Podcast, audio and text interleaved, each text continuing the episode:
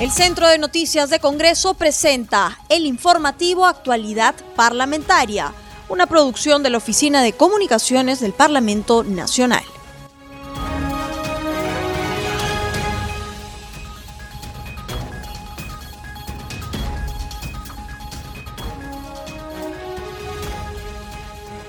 Bienvenidos al programa Actualidad Parlamentaria, una producción de CNC Radio El Congreso. Este programa se transmite en las regiones de Apurímac, Radio Inca Tropical, en Ayacucho, Radio AM Vida, en Huánuco, Radio Huánuco, en Ica, Radio Star Plus 95.1, en Junín, Chanchamayo, Radio Super Latina, en Lima, Radio Eco. Los saluda Rómulo Vargas y los acompañaré en esta jornada informativa.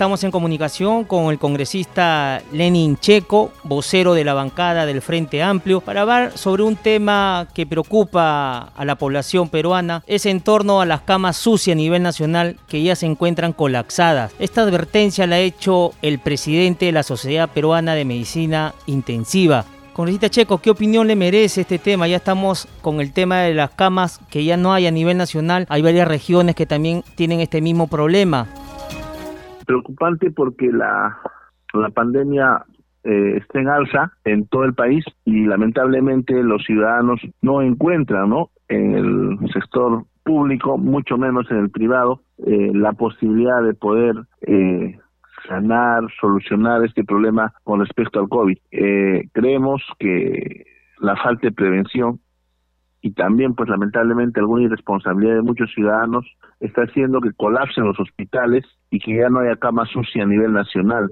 Es el caso específico en mi región Apurímac, que ya no hay cama sucia y lamentablemente familias enteras, tengo que decirlo, familias enteras, hace poco sensible fallecimiento de un padre, una madre y un hijo por el COVID y esto ha significado que podamos todos los peruanos tener que prevenir, tener que cuidarnos y más que todo, en esa lógica, poder, poder tener la posibilidad de que, ¿no?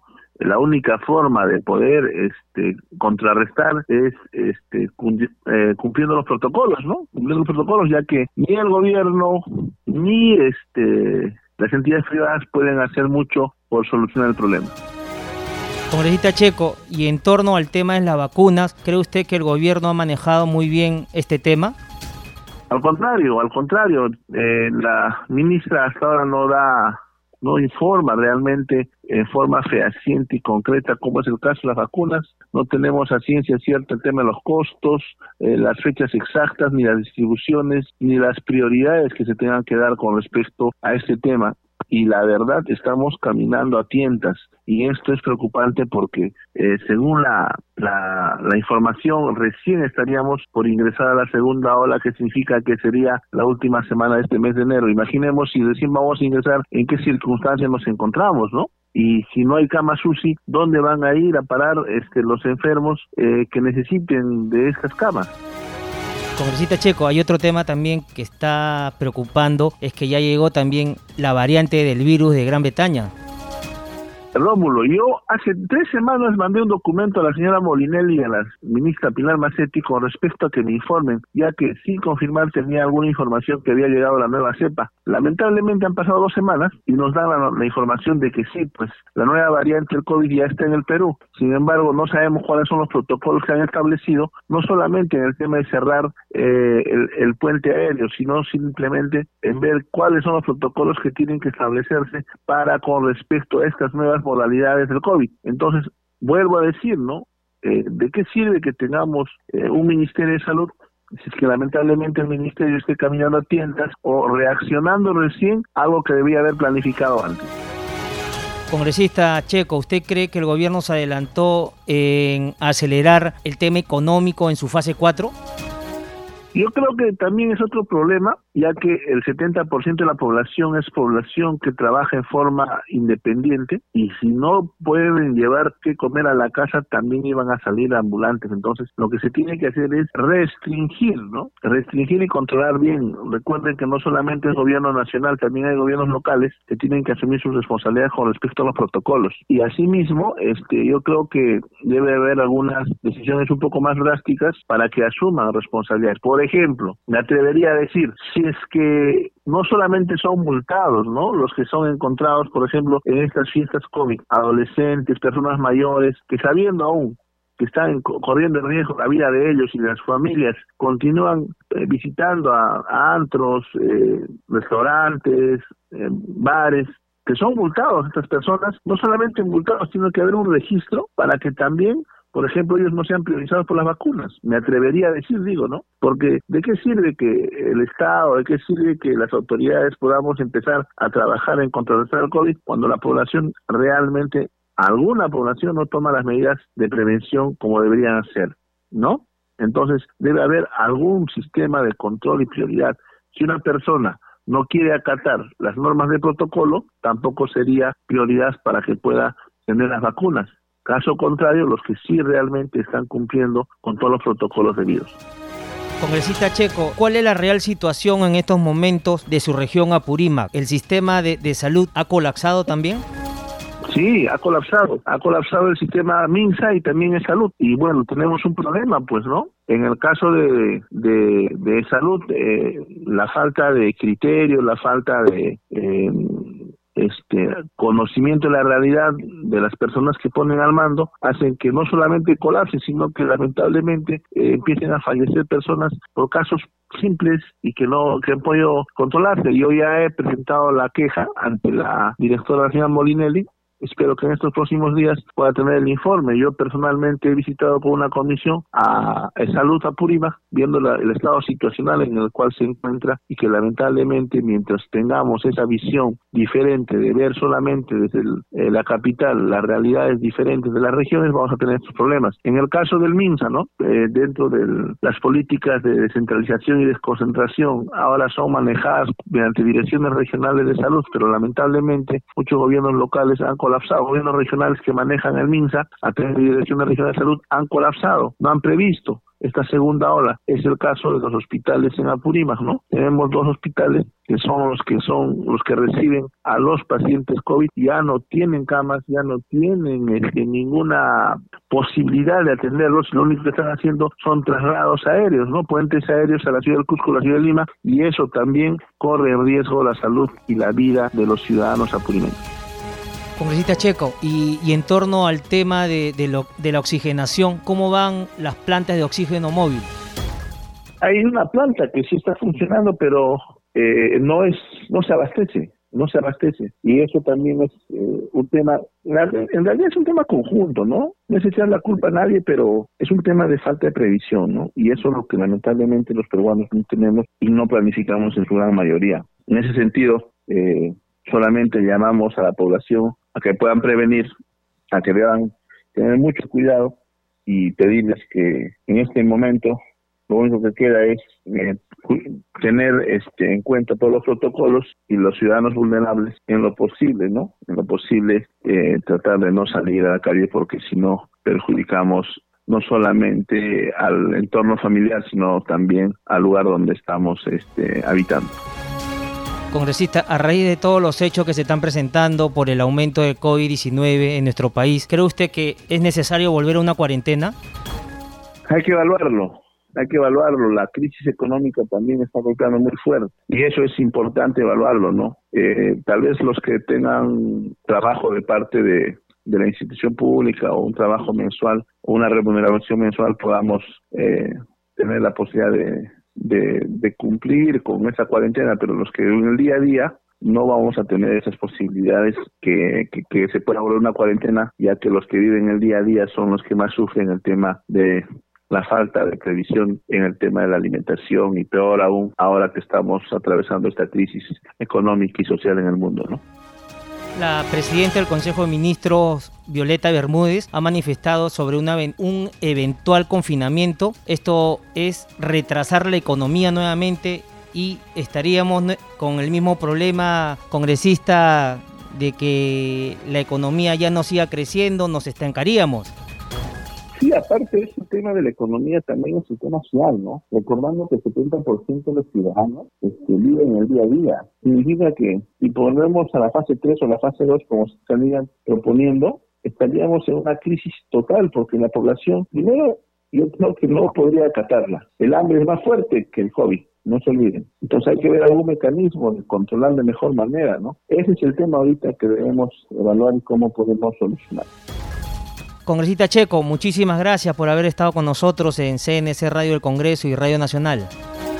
Muchas gracias, un saludo y volviendo otra vez a pedir a la población a cuidarnos, a prevenir, que es mejor antes que lamentar. Muchas gracias.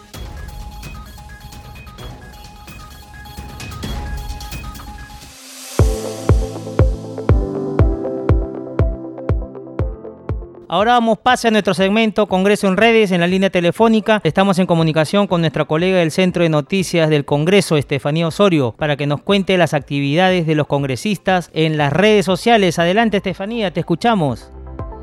Hola Rómulo, ¿qué tal? ¿Cómo estás? Muchas gracias por el pase. Como cada inicio de semana, hoy lunes 11 de enero del 2021, vamos a conocer algunas publicaciones de los congresistas en las redes sociales del Parlamento Nacional y también en sus cuentas personales. Empezamos con el congresista Gilbert Alonso, quien compartió unas fotografías de su visita a Madre de Dios, pues asegura que en el cumplimiento de sus actividades de representación tuvo una reunión con vecinos del centro poblado del Triunfo, ubicado en el distrito Las Piedras, provincia de Tambopata.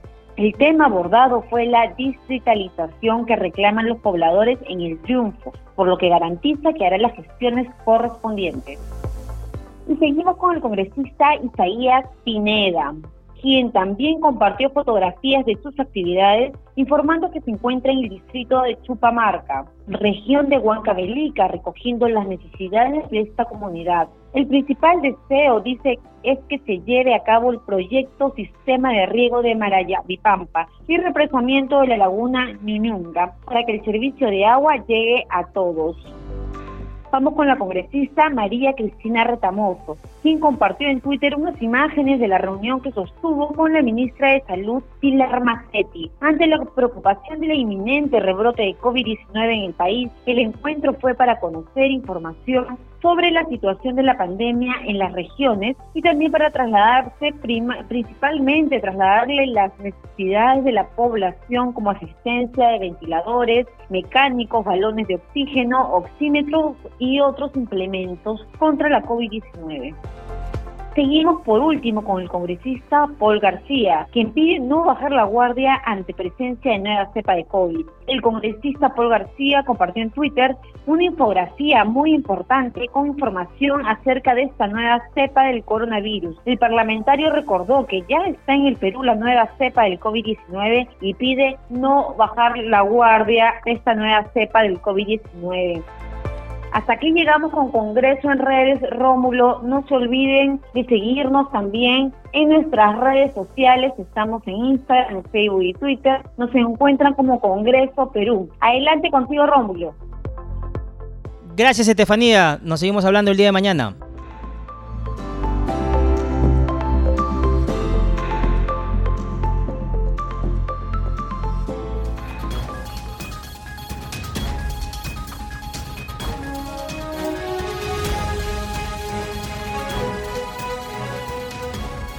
Continuamos con el programa, ya estamos en la línea telefónica con el congresista Wilber Bajonero, representante de Acción Popular por la región Huánuco. Continuamos con las informaciones en donde ya se lleva hoy 11 de enero 302 días de estado de emergencia por la COVID-19. Congresista en su región Huánuco ya se ha dado a conocer la información que ya no hay camas UCI y asimismo a nivel nacional hay varias regiones que ya tienen este mismo problema. ¿Qué hacer para contrarrestar esta enfermedad?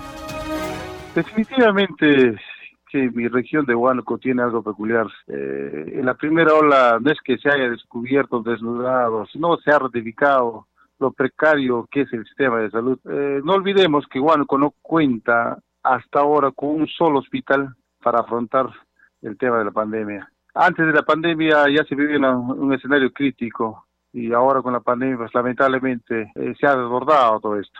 En su momento hicimos una inspección en lugar de los hechos a todos los nosocomios de la región de Huánuco. Hicimos llegar los informes, en ese entonces estaba el ministro, el señor Zamora, y también al ver que se vio una situación crítica, hemos pedido que el MINSA tome el control del sector salud en la región de Huánuco. Pero lamentablemente no se han hecho caso y ahora se viene la segunda ola se viene la segunda ola y nos agarra peor que la primera. No se ha hecho nada por corregir, no se ha tomado ninguna acción correctiva eh, para al menos tratar de paliar y afrontar esta segunda ola. Eh, estamos pidiendo nuevamente y hemos mandado el documento a la ministra de Salud para que Huánuco sea intervenido, al igual que Arequipa, eh, todo el sector salud. Bajo responsabilidad, porque si es que no se hace nada, alguien tiene que asumir sus responsabilidades. En este caso, la ministra el Ministerio, el Ejecutivo, y lógicamente de acá no se sabe, no se exime la responsabilidad de los gobernadores regionales, eh, porque ellos son los que manejan el presupuesto, ellos son el Ejecutivo en este caso, ¿no?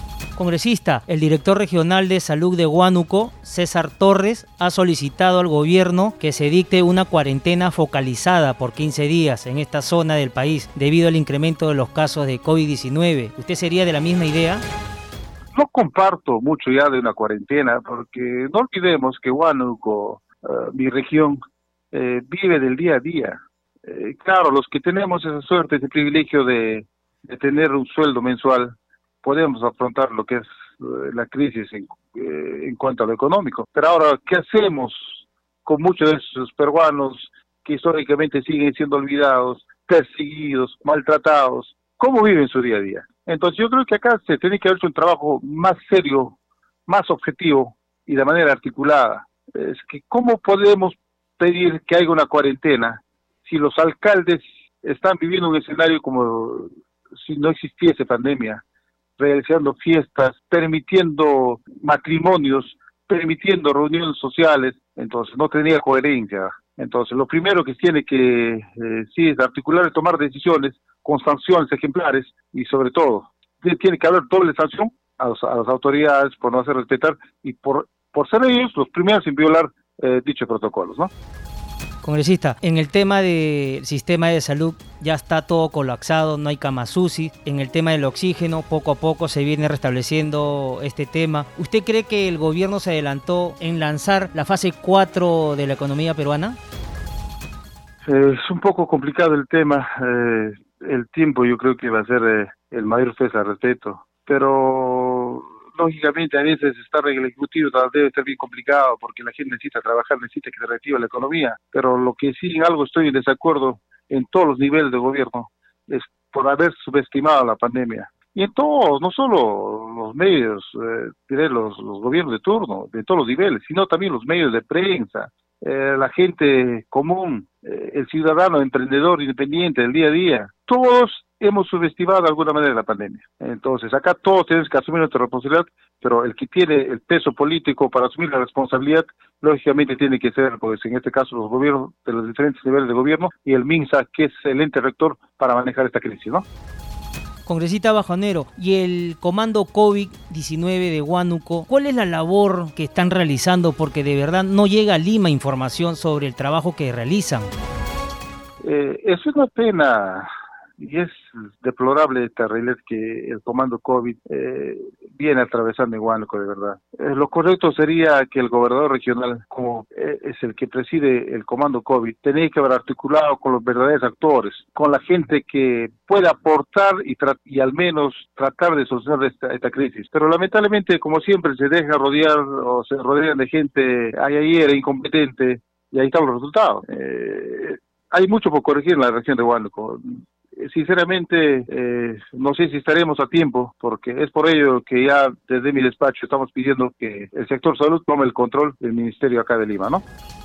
Congresista Bajonero, y hay otro tema, los médicos de UCI han renunciado a sus puestos de trabajo por falta de pagos y supuestos maltratos en su región.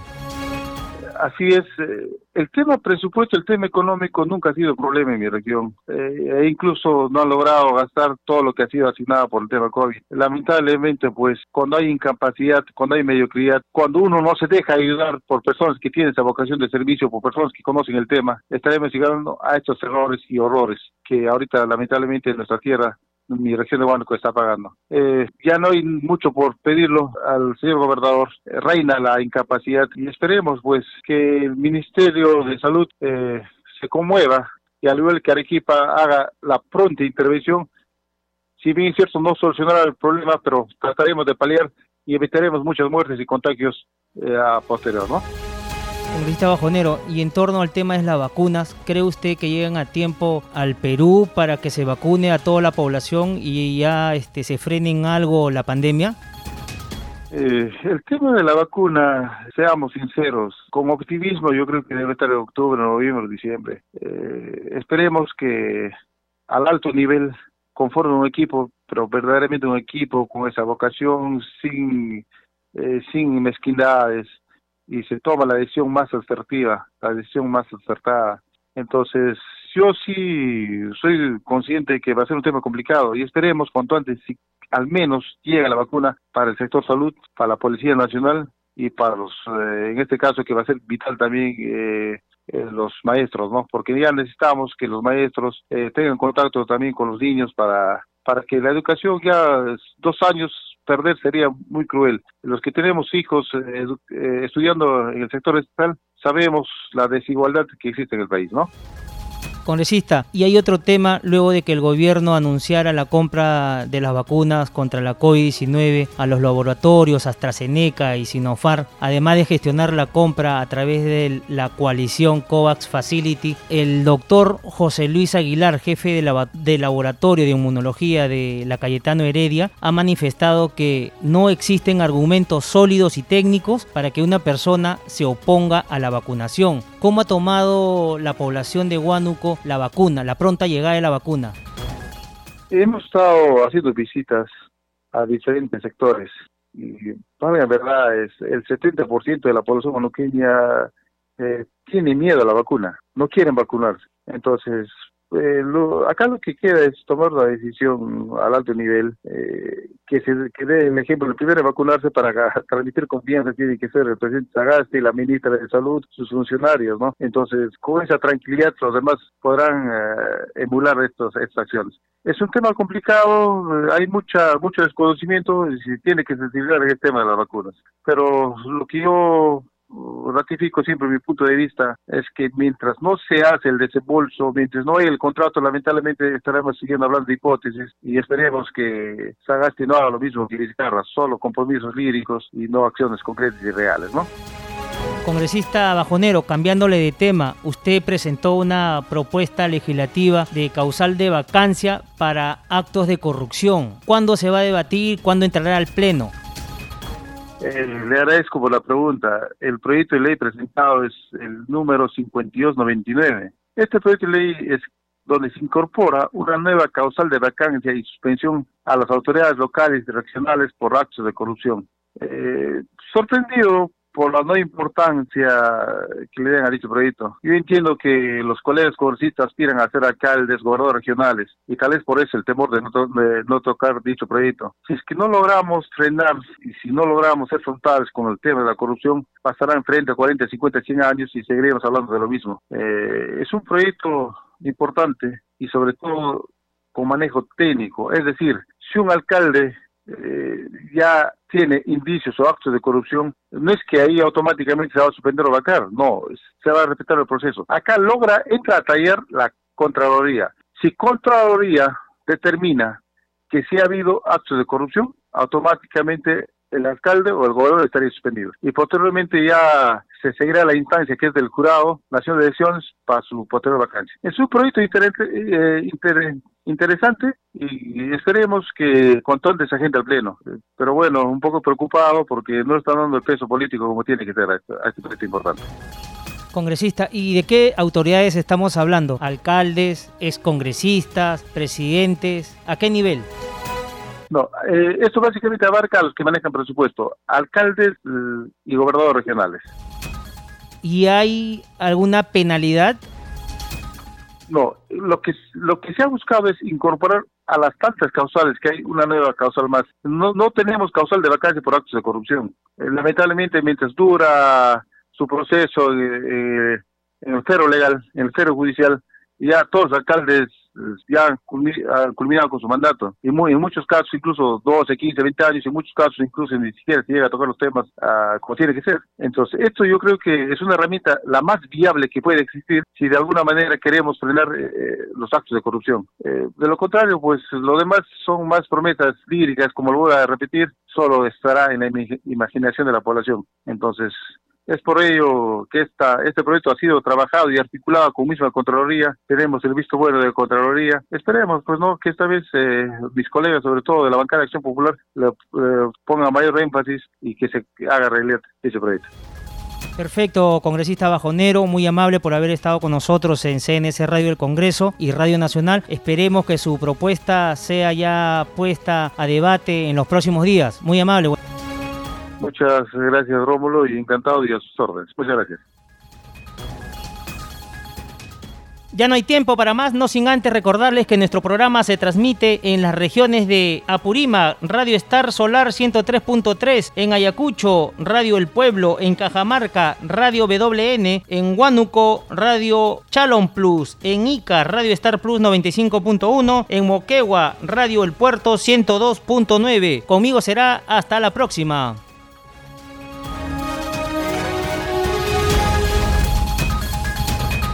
El Centro de Noticias de Congreso presentó el informativo Actualidad Parlamentaria, una producción de la Oficina de Comunicaciones del Parlamento Nacional. Los invitamos a visitar nuestras redes sociales y sitio web www.congreso.gov.pe.